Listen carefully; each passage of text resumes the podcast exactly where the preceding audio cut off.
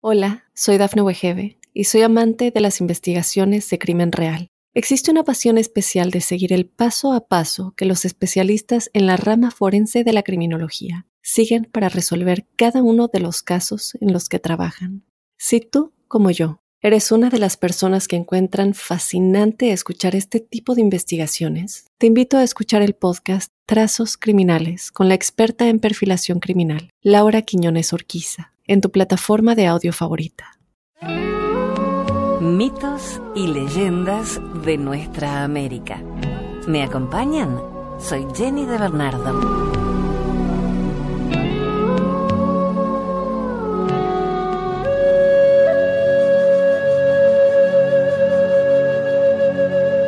Esta es una leyenda shuar de Ecuador. Nuncuy, creadora de las plantas. Hace largos años, cuando los shuaras recién empezaban a poblar las tierras orientales del Ecuador, la selva no existía. En su lugar, se extendía una llanura manchada solamente por escasas hierbas. Una de estas era el uncuch, el único alimento de los shuaras. Gracias al uncuch, los shuaras pudieron soportar durante mucho tiempo la aridez de la arena y el calor sofocante del sol ecuatorial. Lamentablemente, un día la hierba se esfumó y los shuaras comenzaron a desaparecer lentamente. Algunos, recordando otras desgracias, echaron la culpa a Iwia y a Iawinchi, seres diabólicos que desnudaban la tierra comiéndose todo cuanto existía. Pero otros continuaron sus esfuerzos por encontrar el ansiado alimento. Entre estos había una mujer Nuse. Ella, venciendo sus temores, buscó el Uncuch entre los sitios más ocultos y tenebrosos, pero todo fue inútil.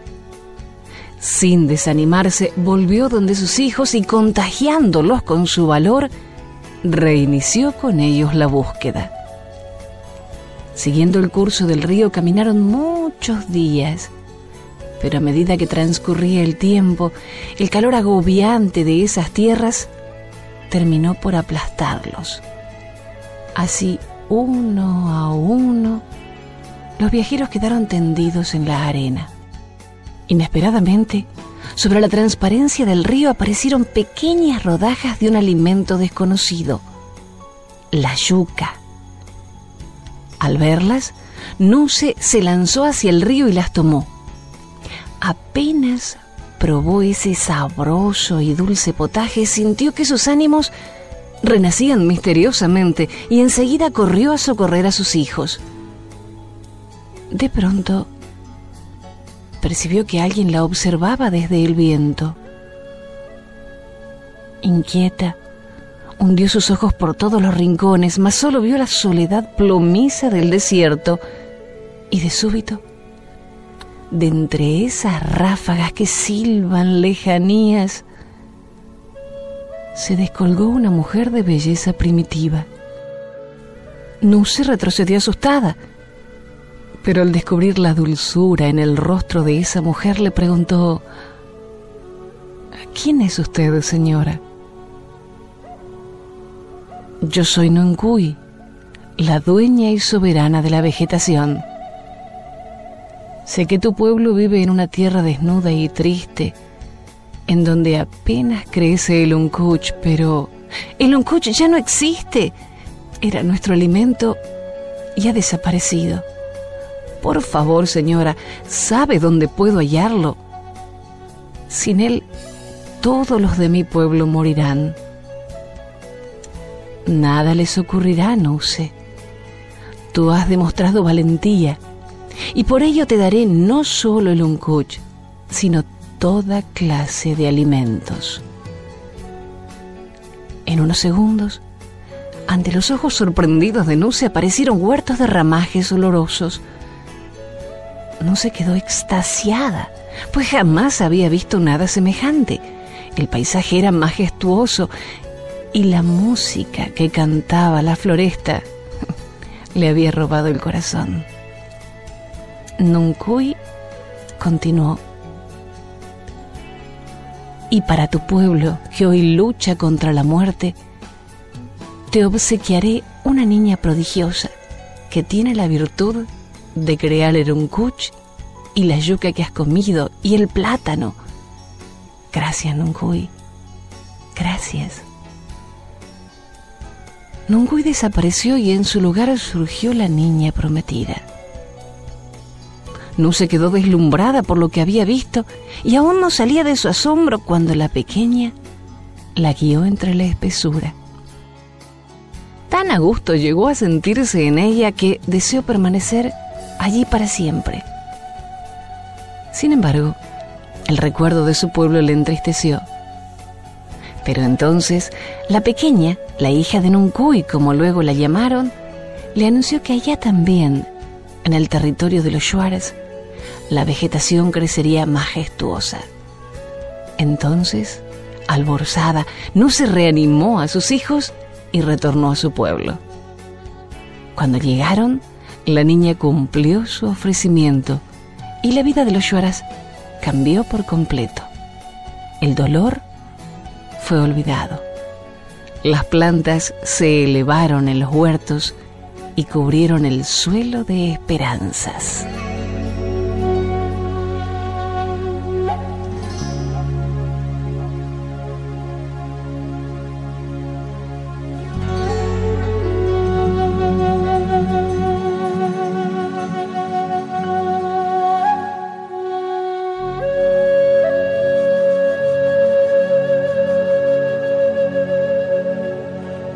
Leyenda yecuana nos cuenta cómo nació el Orinoco.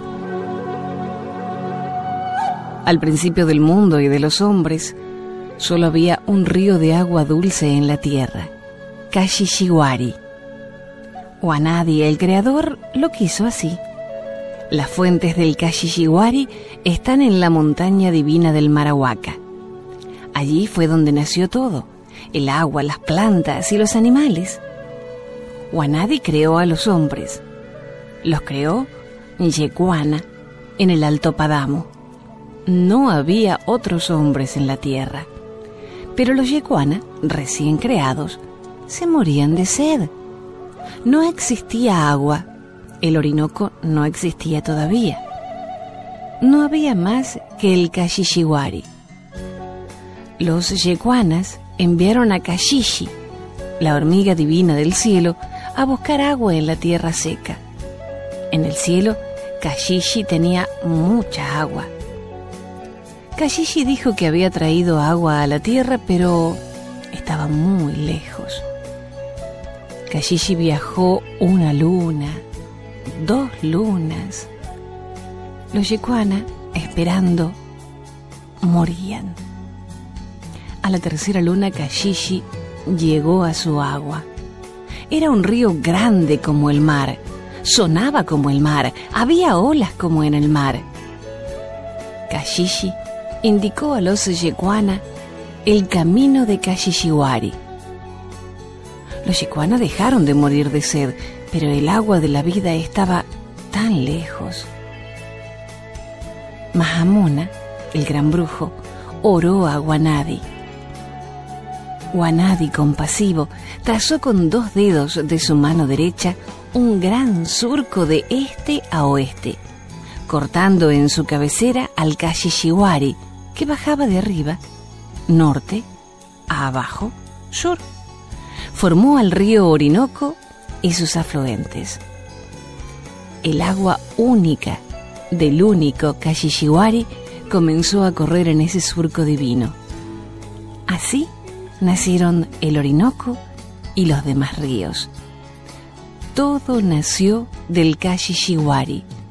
Desde entonces, los Kewana no tuvieron sed. El Orinoco es un surco del dedo de Wanadi.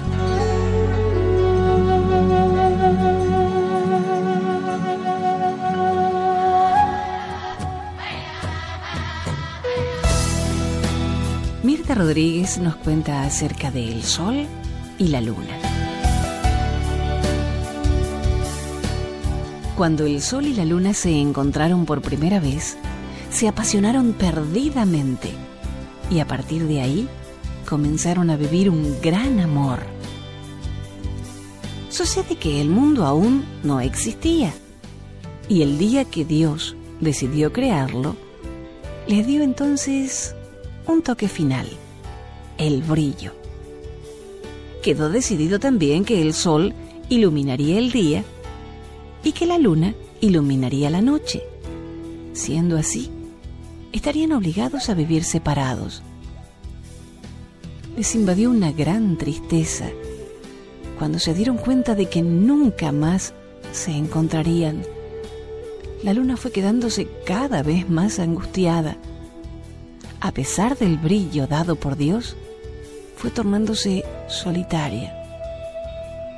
El sol, a su vez, había ganado un título de nobleza, Astro Rey pero eso tampoco le hizo feliz.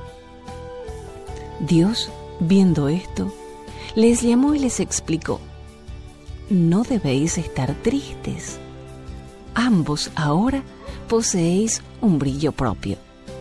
Tú, luna, iluminarás las noches frías y calientes, encontrarás a los enamorados y serás frecuentemente protagonista de hermosas poesías.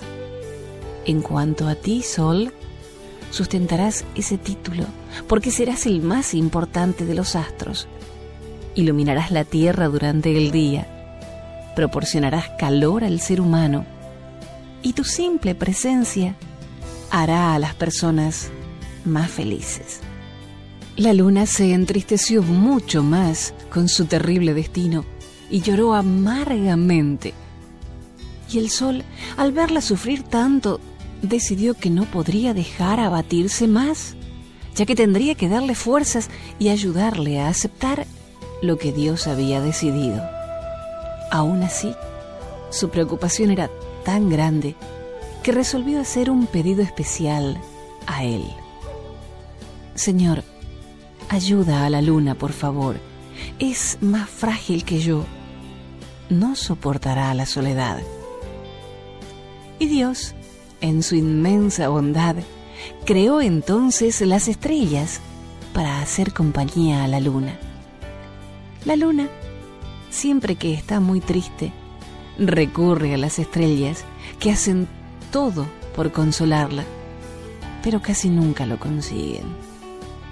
Hoy, ambos viven así, separados. El sol finge que es feliz y la luna no consigue disimular su tristeza. El sol arde de pasión por la luna y ella vive en las tinieblas de su añoranza. Dicen que la orden de Dios era que la luna debería ser siempre llena y luminosa, pero no lo consiguió, porque es mujer, y una mujer tiene fases. Cuando es feliz, consigue ser llena, pero cuando es infeliz, es menguante.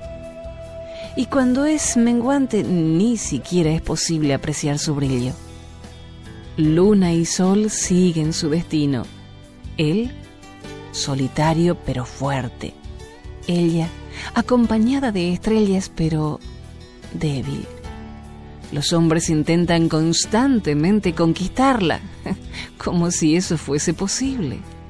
Algunos han ido incluso hasta ella, pero han vuelto siempre solos.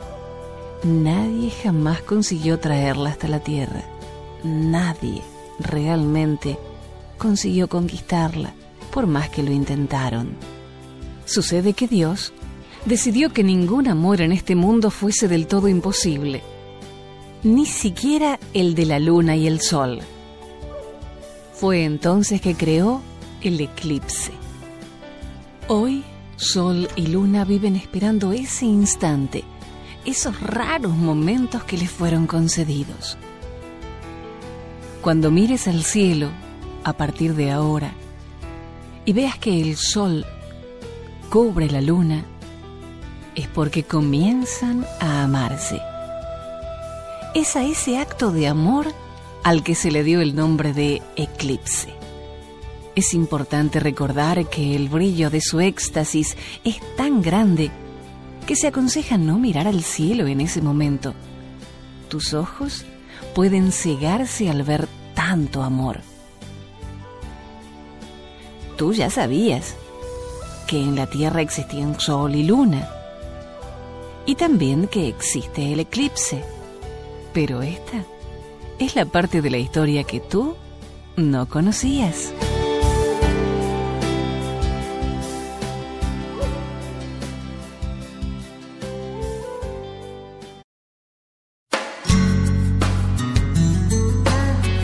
Painemilla y Paineflu, el colibrí, tradición mapuche.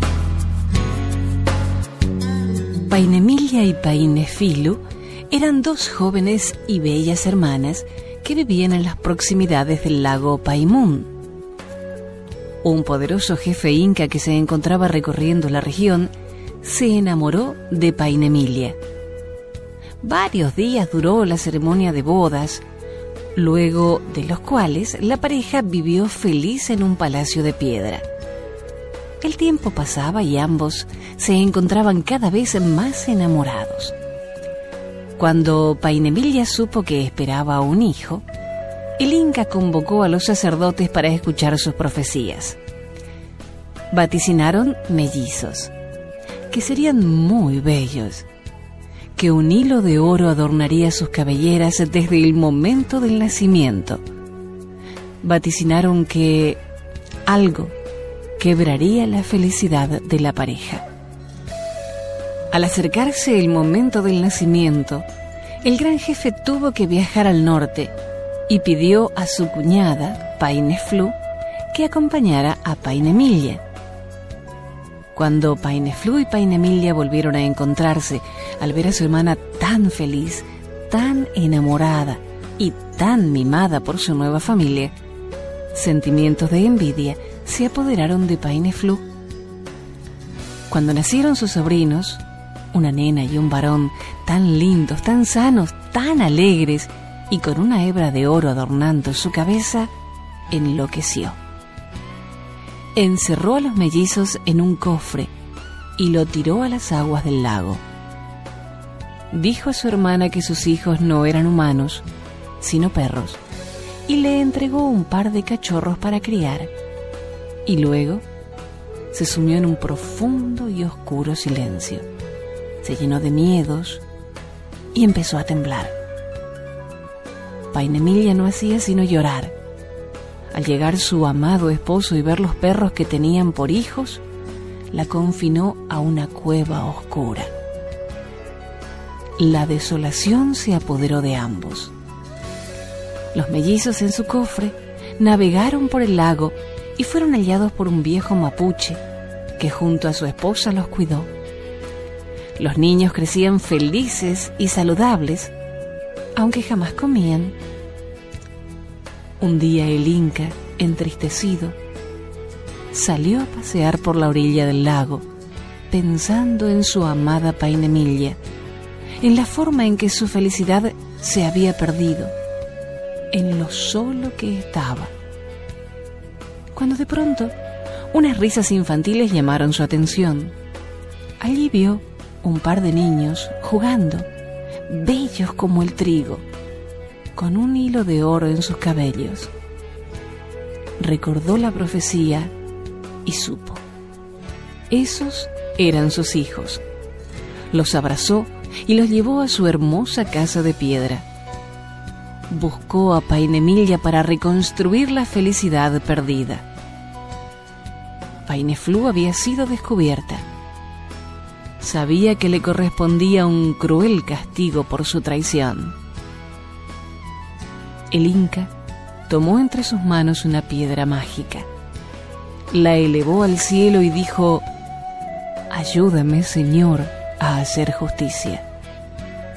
Que todo tu calor traspase esta piedra y que en ella se ejecute el castigo a Paineflu. La piedra se volvió transparente, se cargó de luz, se cargó de fuego. Un rayo verde salió de la piedra y buscó a Paineflu. donde ella estaba, solo quedaron cenizas. Cenizas y un pequeño pajarillo. Era el pinchá o colibrí, que según las tradiciones mapuches, presagia la muerte. Vive inquieto y triste como paineflu. No se posa en ramas ni toca el follaje. Tiembla de miedo, como si esperase el castigo.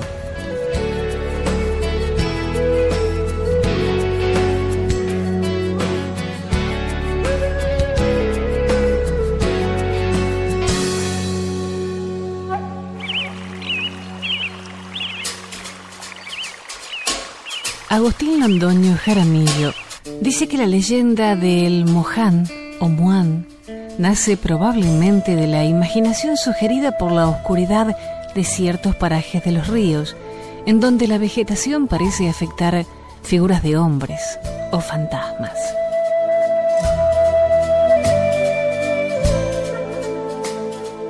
La leyenda del Moján. Es el mito más generalizado en Colombia y está enraizado en costumbres indígenas. Se dice que era un hechicero que tuvo una visión anticipada de la llegada de los españoles y de los terrores de la conquista, por lo cual se refugió en el monte y se convirtió en el dios de los ríos. Su nombre corresponde a la voz muisca mojas, con la que los chipchas denominaban a sus sacerdotes o hechiceros. Para algunos es una divinidad acuática, para otros es un espíritu maléfico que causa muchos daños imperdonables. Su descripción es la de un viejo indio de tamaño gigantesco, aspecto demoníaco y parecido a una fiera. Personaje vegetal, musgoso.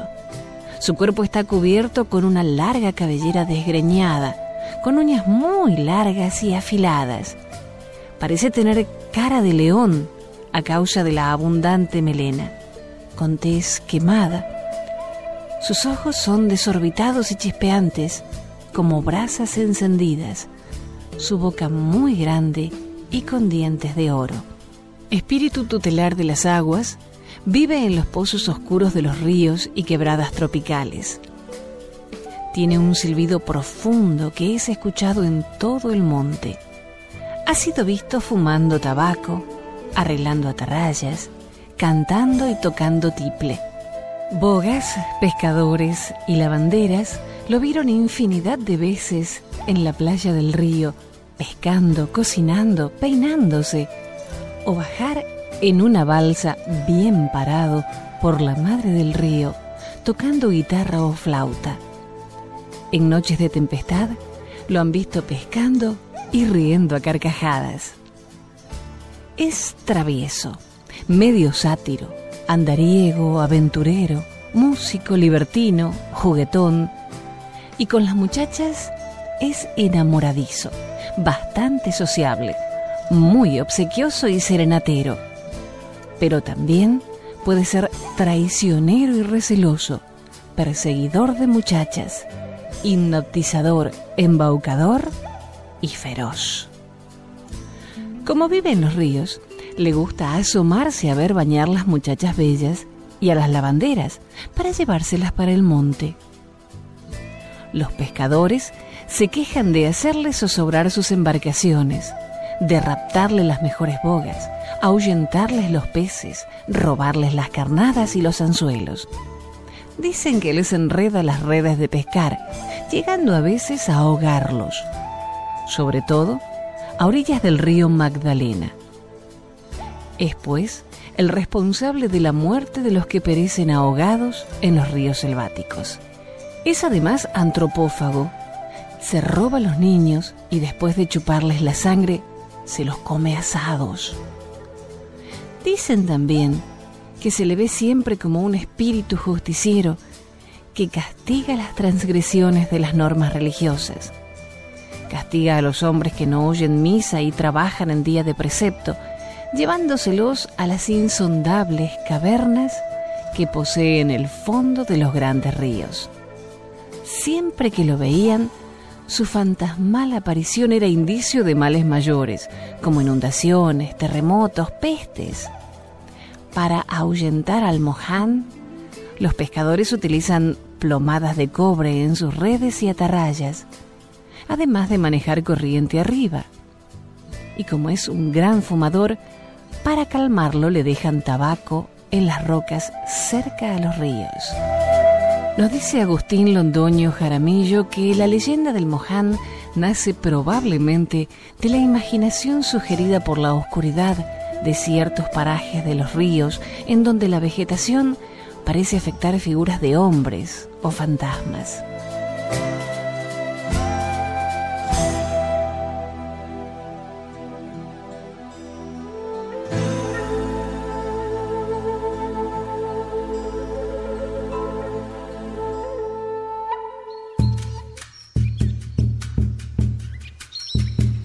Mitos y leyendas constituyen un relato que brinda un sello de identidad a las tan diversas costumbres y tradiciones que se reparten en las múltiples regiones de nuestra variada geografía. Los mitos son las explicaciones que los hombres primitivos dieron a los fenómenos de la naturaleza, cuyas causas no podían dilucidar. De esta forma, los sucesos del entorno encontraron sus orígenes en personajes divinos, sobrehumanos y como resultado de poderes buenos o malos. Según Oreste Plat, un investigador de las tradiciones populares chilenas, el mito entrega el conocimiento de la vida del hombre antiguo y la interpretación de sus pensamientos y acciones. Es una clave que pasa a ser el auxilio a muchas disciplinas humanísticas y científicas que exploran el origen el ambiente y el quehacer natural e intelectual del hombre. Las leyendas responden, según Platt, a los estímulos de la naturaleza circundante. Pueden tener una razón, ocultar una verdad, tener relación con la geografía, con un hecho histórico o con un acontecimiento que repetido y exagerado integra el acervo folclórico. Ambos mitos y leyendas constituyen un relato que revela las más arraigadas costumbres y creencias criollas y son un reflejo de la identidad de un país. Del investigador de la cultura popular chilena Oreste Plat compartimos la leyenda de la Añañuca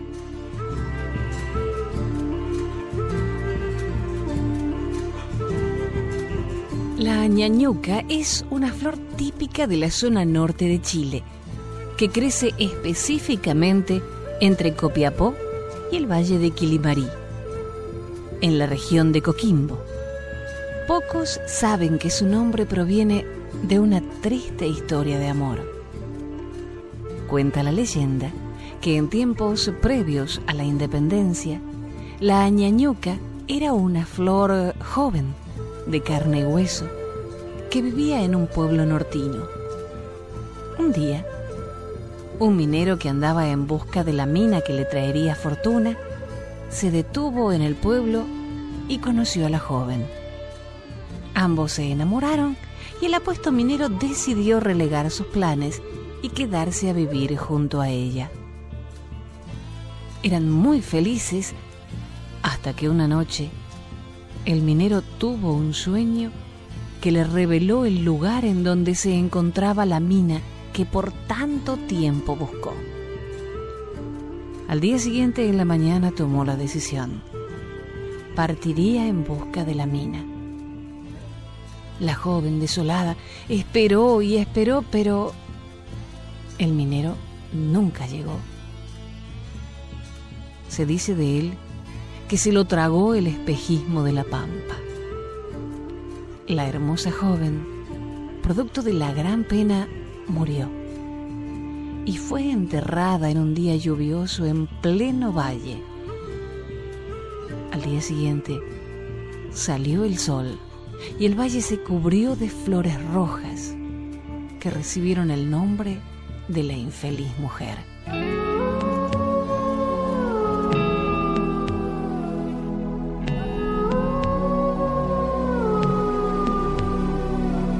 Con la música de Causac, nos vamos hasta un próximo encuentro. Causac es una agrupación cuyo nombre significa constancia, persistencia, perseverancia. Gracias Causac y gracias a ustedes por compartir estos mitos y leyendas de nuestra América. Soy Jenny de Bernardo. Hasta la próxima.